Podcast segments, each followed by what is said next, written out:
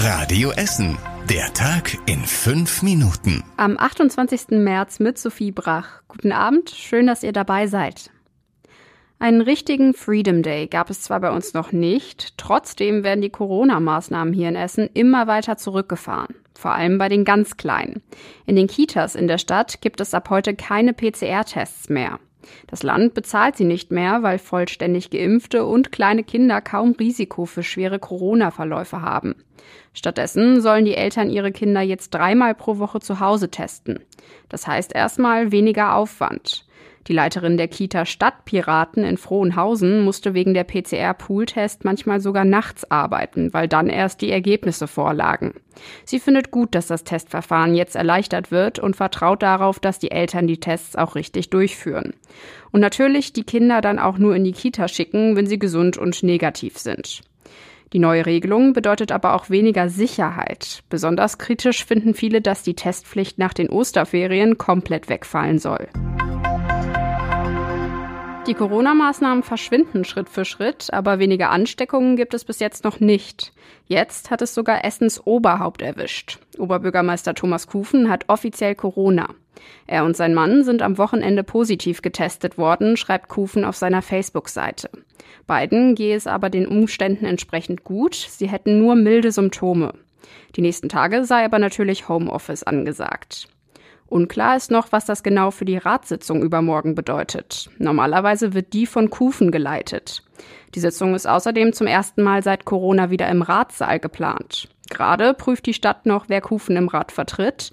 Die Sitzung soll aber wie geplant stattfinden. Mal wieder kommt Essen kaum hinterher. Immer mehr Menschen aus der Ukraine kommen hier in der Stadt an. Und die regulären Flüchtlingsunterkünfte sind schon lange voll. Jetzt muss sich die Stadt was überlegen und schnell neue Plätze schaffen. Deshalb hat sie schon einige Flüchtlinge im Handball-Leistungszentrum in Frohnhausen und im Marienhospital Altenessen untergebracht. Seit heute bringt sie außerdem weitere Menschen aus der Ukraine im Kardinal-Hengsbach-Haus in Werden unter. Danach steht mit dem Jugendhaus des Bistums St. Alfred in Kettwig auch schon die nächste Unterkunft in den Startlöchern. Sie kann ab nächster Woche genutzt werden. Mehr zur Flüchtlingssituation bei uns in Essen und zum Krieg in der Ukraine findet ihr auf radioessen.de. Wie sah unsere Stadt wohl vor 135 Jahren aus? Die Frage könnt ihr euch bald selbst beantworten.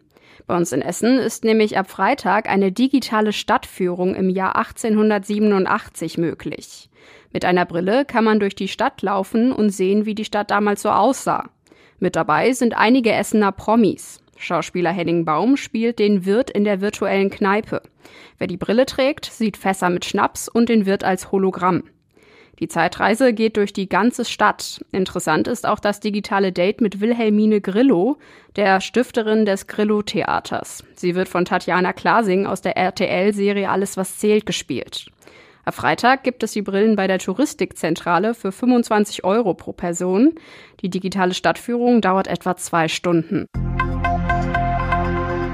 Zum Schluss noch ein nostalgischer Blick auf das letzte Wochenende. Das haben viele von euch genutzt, um nochmal das schöne Wetter zu genießen. Bei fast sommerlichen Temperaturen gab es bei uns in Essen trotz Corona auch einige Familienfeste, die gut besucht waren.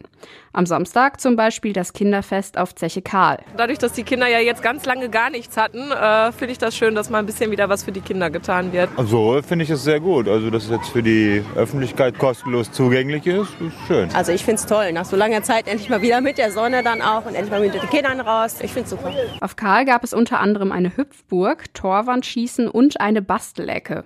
Über den Tag verteilt kamen rund 2000 Menschen. Auch in Werden war jede Menge los, da gab es gestern einen Stoffmarkt. Und zum Schluss der Blick aufs Wetter. Das sieht nämlich im Vergleich zum Wochenende eher mau aus. Heute Nacht ziehen dichte Wolken auf, die Temperaturen gehen auf bis zu 5 Grad runter und die Wolken bleiben auch morgen den Tag über. Die Sonne kann sich so gut wie gar nicht durchkämpfen. Außerdem müssen wir uns langsam erstmal von den milden Temperaturen verabschieden. Maximal werden es morgen 13 Grad. Die nächsten Nachrichten aus Essen gibt's bei Radio Essen wieder morgen früh ab 6 Uhr. Wir wünschen euch jetzt noch einen schönen Abend. Das war der Tag in fünf Minuten. Diesen und alle weiteren Radio Essen Podcasts findet ihr auf radioessen.de und überall da, wo es Podcasts gibt.